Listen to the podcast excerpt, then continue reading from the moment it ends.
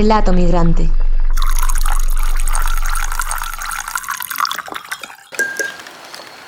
Tinto aromática café. Tinto a la orden. Bienvenidos a un nuevo Relato Migrante. Hoy exploraremos las rutas del tintero. Tinto. El nombre del tinto es casi una leyenda. Algunos creen que el nombre del tinto precisamente se lo colocan los jesuitas cuando comienzan a moler estas semillas que les traen y comienzan a mostrarle a la gente que era lo que habían sembrado. Y por ese color del café vino tinto que especialmente tomaba este, estos primeros cafés, un café suave y también fuerte. Es una de las leyendas porque realmente no, no hay una sola historia. También algunos dicen que es por Colombia no tener la tradición vinícola que tenían otras partes del mundo. Se le comenzó a llamar el el tinto colombiano al café.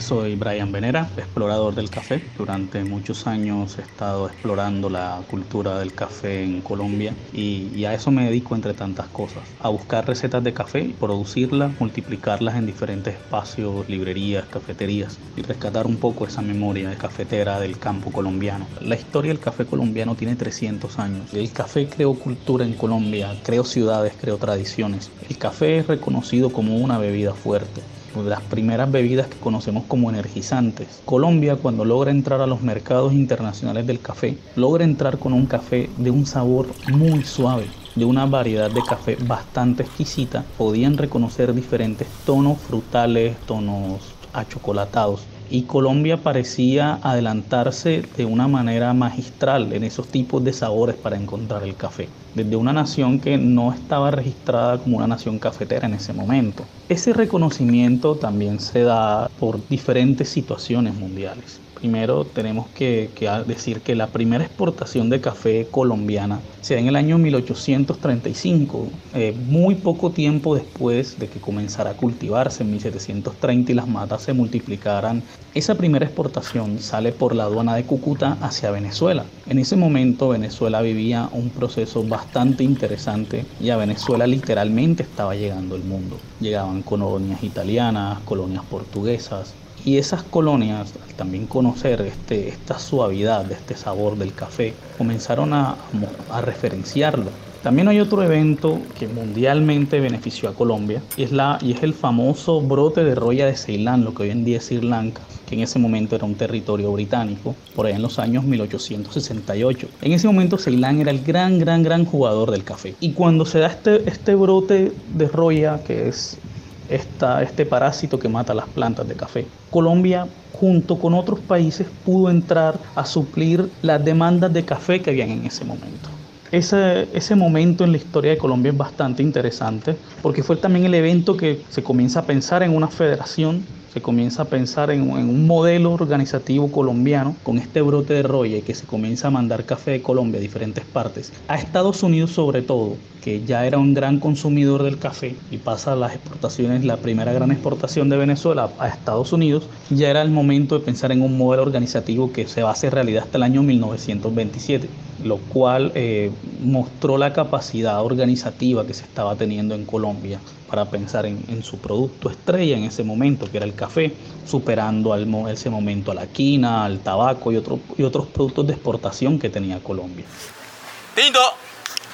Colombia por no tener de pronto un auge de cafeterías eh, en sus primeros momentos, cuando se produce la migración a las ciudades y la gente sale a buscar trabajo y al no tener oportunidades laborales lo más fácil era ponerse a vender café, los productos de la tierra, Luego van a venir diferentes empresas que ofrecen el tinto al tintero y la industrialización del tintero, que ya en estos días son muy pocos los que lo preparan, ya por lo general lo compran preparado. Entonces el, origen del tintero no, no, es muy claro. Barranquilla fue una ciudad, es una ciudad de muchos tinteros actualmente, Bogotá, Medellín, Cali, Pereira, Santa Marta, Cartagena.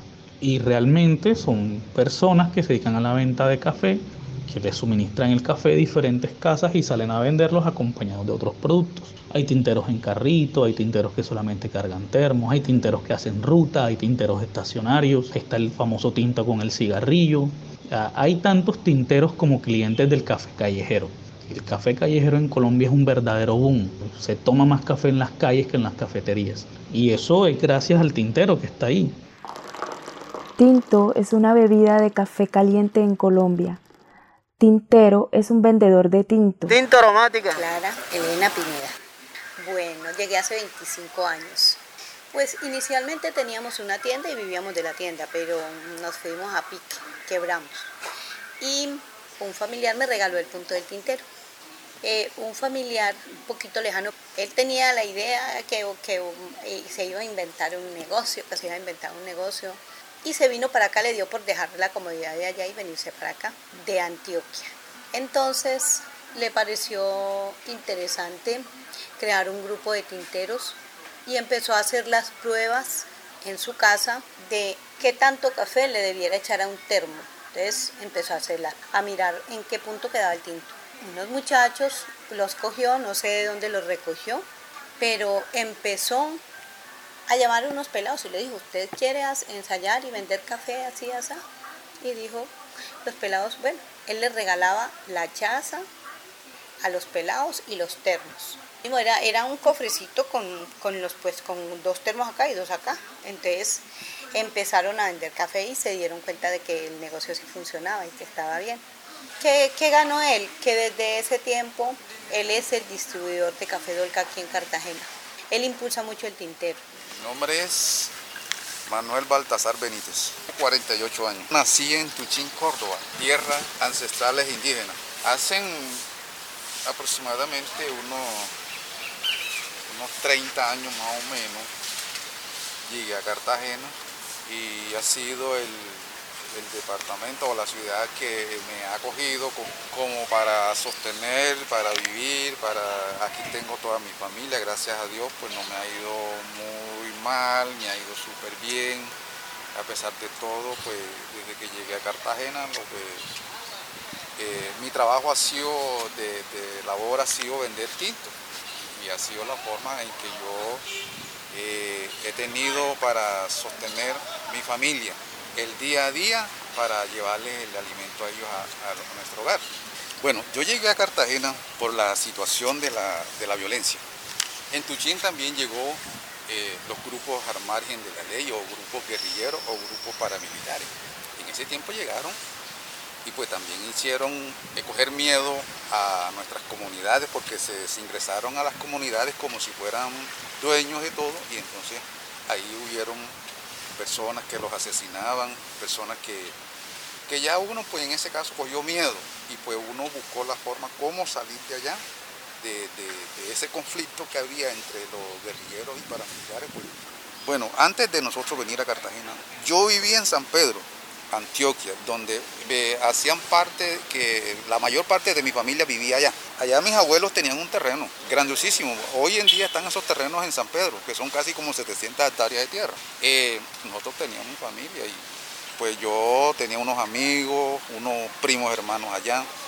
Y en ese caso yo vi el grupo de paramilitares, cómo asesinaron a mis primitos hermanos, una hembra, un varón, con motosierra. Eh, lo motosierraron, lo, dejaron recogido como si fuera un, animal, un marrano, cuando lo hacen presa, allí quedaron recogiditos mis dos primos hermanos. Eso lo vi yo en carne propia y por eso hoy pues eh, tengo esa historia de, contarlo porque lo vi. Llego a Cartagena soltero. Primero me vine, yo llegué aquí solo, llegué a una casa donde nos reuníamos 15 eh, vendedores de café pues ahí nos daban comida, nos daban lavada de ropa, nos daban dormida y salíamos a trabajar y nosotros le pagábamos al dueño de la casa, al dueño de la cafetería, le pagábamos diario 8 eh, mil pesos. 4 mil por la mañana y 4 mil por la tarde porque hacíamos dos salidas.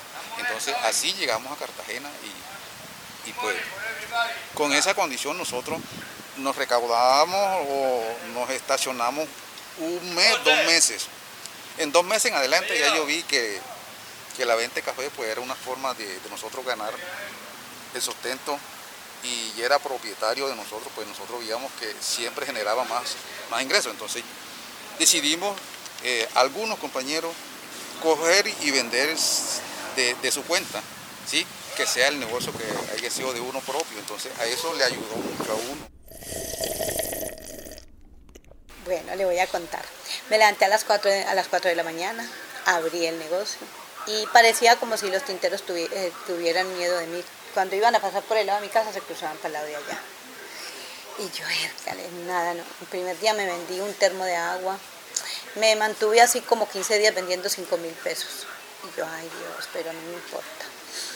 Después dije yo, esto tiene que ser por algo. Y, cuando pasaba un muchacho lo llamaba.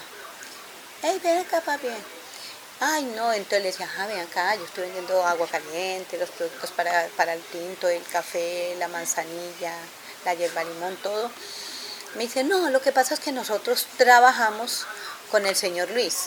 Y yo, ¿cómo así que el señor Luis? No, resulta que el señor Luis y muchos que habían, ellos traían a los muchachos de los pueblos que no tenían nada que hacer los tenía en la casa, les daba su comida, su dormida, eh, les lavaban la ropa y ellos les vendían café.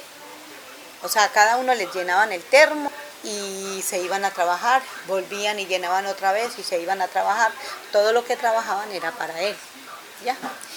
Y, les hacían un ahorro muy mínimo, muy pequeñito, como que para cuando ellos se fueran a ir o cuando fueran a ir de vacaciones les daban que sus 50, que sus 70, pero era una, opción de ellos ganar algo ahí. Eran, muy, eran varios, no era solamente eh, como por decir algo, señor Luis. De la salida de la casa, de donde estábamos todos reunidos, el primer paso fue comprar los implementos de trabajo y irme a una casa donde nos me arrendaban, una casa, un cuarto, una habitación. En ese tiempo todavía eh, los arrendos eran baratos y en cualquier sector, en el barrio Pozón, pues habían casas de madera que eran muy cómodas. En ese tiempo llegaba a pagar 30 mil pesos mensual. Entonces para mí no era, no era duro, eh, difícil pagar 30 mil pesos por un mes.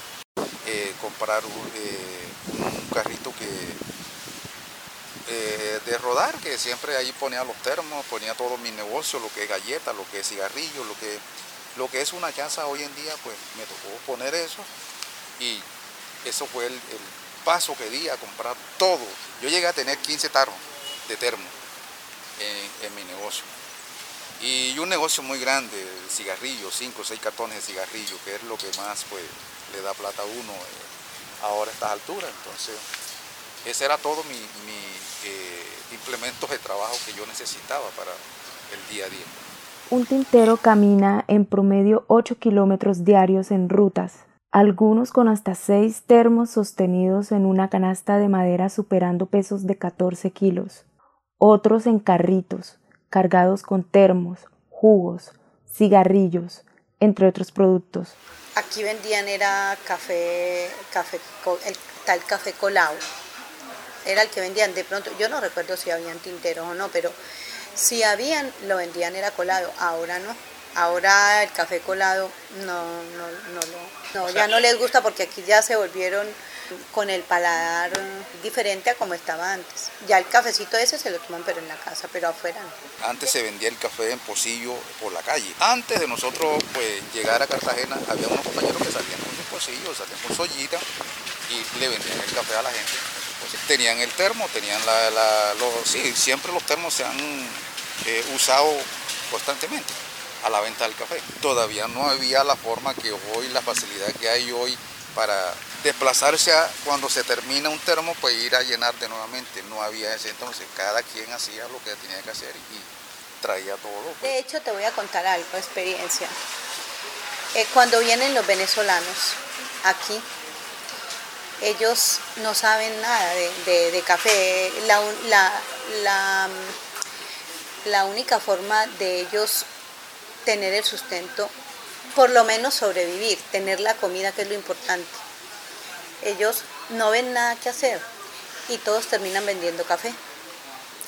Pero ellos preparan su café colado eh, del cocinado, el que llamamos eh, sello rojo, todos los que son así coladitos, no sé qué marca porque creo que hasta el café lo traen de allá. Entonces ellos empiezan a vender el café y a mí me han pasado, o sea, callaritos que por ejemplo mm, me ofrecen a mí sin saber que yo vendo productos para ellos ya. Entonces, la gente cuando se toma un café de ellos, y le, dicen, hermano, vea, este café no, vaya que en tal parte, en el punto del tintero que queda en tal parte, ahí le venden los productos y ahí los asesoran. Eh, actualmente la mayoría de los vendedores de tinto somos de Córdoba. Aquí en Cartagena pues casi, casi no se ve un, una persona cartagenera eh, vendiendo café. No se ve en las calles. Siempre ah, eh, la mayoría ha sido de Córdoba. Y hoy a través de todo el problema que hoy tiene nuestro vecino, que es Venezuela, nuestro país, eh, hoy los venezolanos han migrado mucho a Colombia, demasiado. Y hoy estamos por debajo de toda...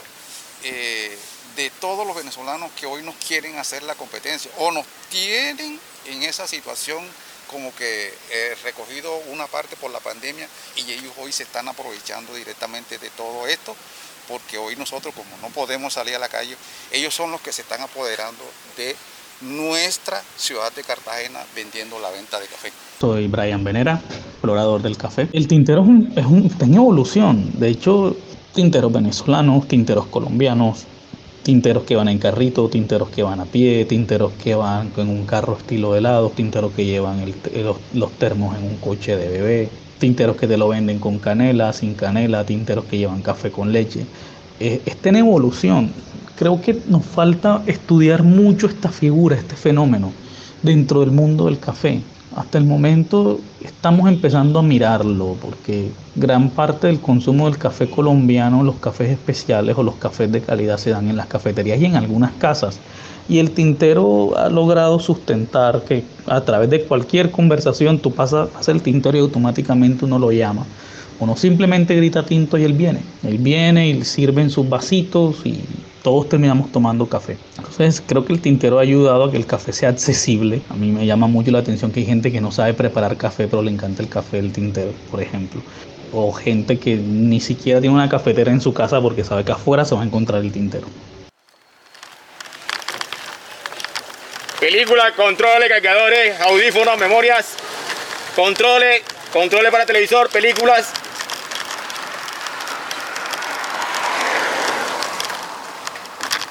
Tinto aromática, café. Tinto a la orden. La venta del tinto ha permitido que innumerables familias migrantes puedan vincularse laboralmente en ciudades capitales. Yo Noriega, 17 años y nací en Maracaibo, Estado Zulia, Venezuela. Estamos, mi papá y yo nos dedicamos ahorita a la venta de tinto en la ciudad de Cartagena. Fabián Noriega Mercado. Yo nací en, en, en Cartagena hace 49 años, pero fui llevado a Venezuela a la edad de 5 años. Me levanto temprano y me mandan a la bomba del amparo que es por ahí cerca, que da un punto del tintero donde compramos las cosas y los materiales para la, lo que es el café, los dulces, todo el material que utilizamos y el material que vendemos. Mm, le llevo los materiales a mi papá, preparamos todo lo que vamos a hacer y nos vamos a trabajar enseguida. Salimos y llegamos a un punto de la ciudad de Cartagena que es la biblioteca distrital y mi papá me deja ahí con unos termos, mientras él se va con el carro donde él tiene algunos clientes y les va a llevar tinto. Le vende a ellos, luego se devuelve y nos quedamos en un punto fijo que es la biblioteca distrital. Y en, algunos, y en algunas circunstancias que mi papá sale a caminar y le lleva a sus clientes en las tardes o también en las mañanas. Terminamos siempre como a las 8 o 9 de la noche, comúnmente a esa hora. Muy pocas veces terminamos temprano, pues cuando son días festivos. O tenemos algo importante que hacer, aparte, este, o tenemos diligencia o cosas así. Tomé la decisión de, de salir a la calle, o a piar, y, bueno, el, señor muy buena persona, me, me, me, me, suministró los termos, me dijo, compra aquí, compra allá, y yo me tiré a la calle a vender. Y bueno, me empecé a dar a conocer, me, me quedé aquí en este puntico que tú estás viendo que es la alcaldía distrital del Socorro. Me di a conocer con la alcaldesa, con, con los ediles, con los funcionarios de allá arriba. Y bueno, este, hice entre como, como, en el, como se dice en el argor comercial, hice mi punto. Y aparte tengo muy buena gente, muy buenas personas alrededor de toda esta zona que me compran. Bueno, lo que te puedo decir es que me ha adaptado bastante. Fue tanto así que mi mamá vino, vino a mi grado y como ella estaba viviendo sola quería que todos sus hijos se devolvieran. Mis hermanas no se quisieron ir, pero se fueron porque mi mamá está sola. Bueno, se fueron y yo me quise quedar. Primero porque soy más apegado a mi papá y segundo porque me gustó mucho Cartagena. Puedo decirlo tanto así que, entre Cartagena y Maracaibo me ha gustado más Cartagena. Por, eso estoy aquí, si no estuviera en Venezuela en estos momentos. Pero me gusta aquí, me adapté súper bien, la gente me ha tratado bien, todo bien. Aquí hay una persona que es el tintero oficial de allá arriba de la alcaldía, él se llama Jason, que ahorita desafortunadamente está pasando una situación económica muy difícil porque él, él no mueve las estrategias financieras. O sea, la estrategia financiera es que tú no te puedes quedar en un solo sitio, tú tienes que tratar de, de, de, comer campo. Comer campo y buscar clientes afuera y adentro. Y él prácticamente el 100% de su clientela estaba dentro de la alcaldía y al, cerrarte la alcaldía queda solo, no, no, tienes a quién venderle. Y el pobre muchacho ahorita está, bueno, la esposa dio a luz y estaba pasando una situación económica difícil. Diferente a la mía, que yo me movía con lo de dentro de la alcaldía y me muevo por fuera. Y está mi hijo de testigo que yo, gracias a Jehová Dios, yo siempre vendo. Ayer me le transferí a mis hijas. Y pasado mañana, con el favor de Jehová, les vuelvo a transferir. Y todo sale de ese negocito. Pero negocio para mí es todo lo que pase salario mínimo. Y si yo estoy en un, negocio, tú puedes estar este, vendiendo en el piso, pero si estás ganándote en un día más un salario mínimo diario, es un negocio que es factible, entonces yo por, por, esa, por ese camino me metí. Tinta aromática. Un tintero es patrimonio humano, cultural y gastronómico, vital y necesario para la popularidad del café colombiano. Tintero colombiano, negro, indígena, mujer, venezolano, tintero desplazado, migrante, víctima de violencia, tintero que sobrevive, Tintero de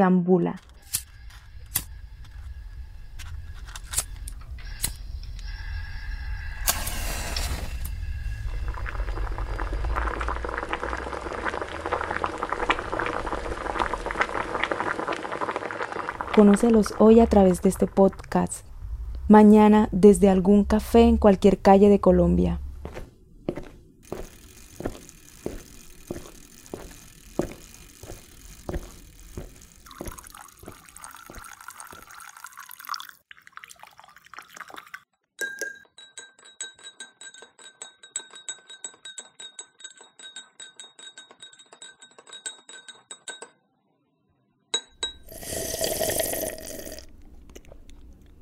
Este se ha realizado en el marco del proyecto Puentes de Comunicación, impulsado por Efecto Cocuyo y Deutsche Welle Academy, y cuenta con el apoyo financiero del Ministerio Federal de Asuntos Exteriores de Alemania.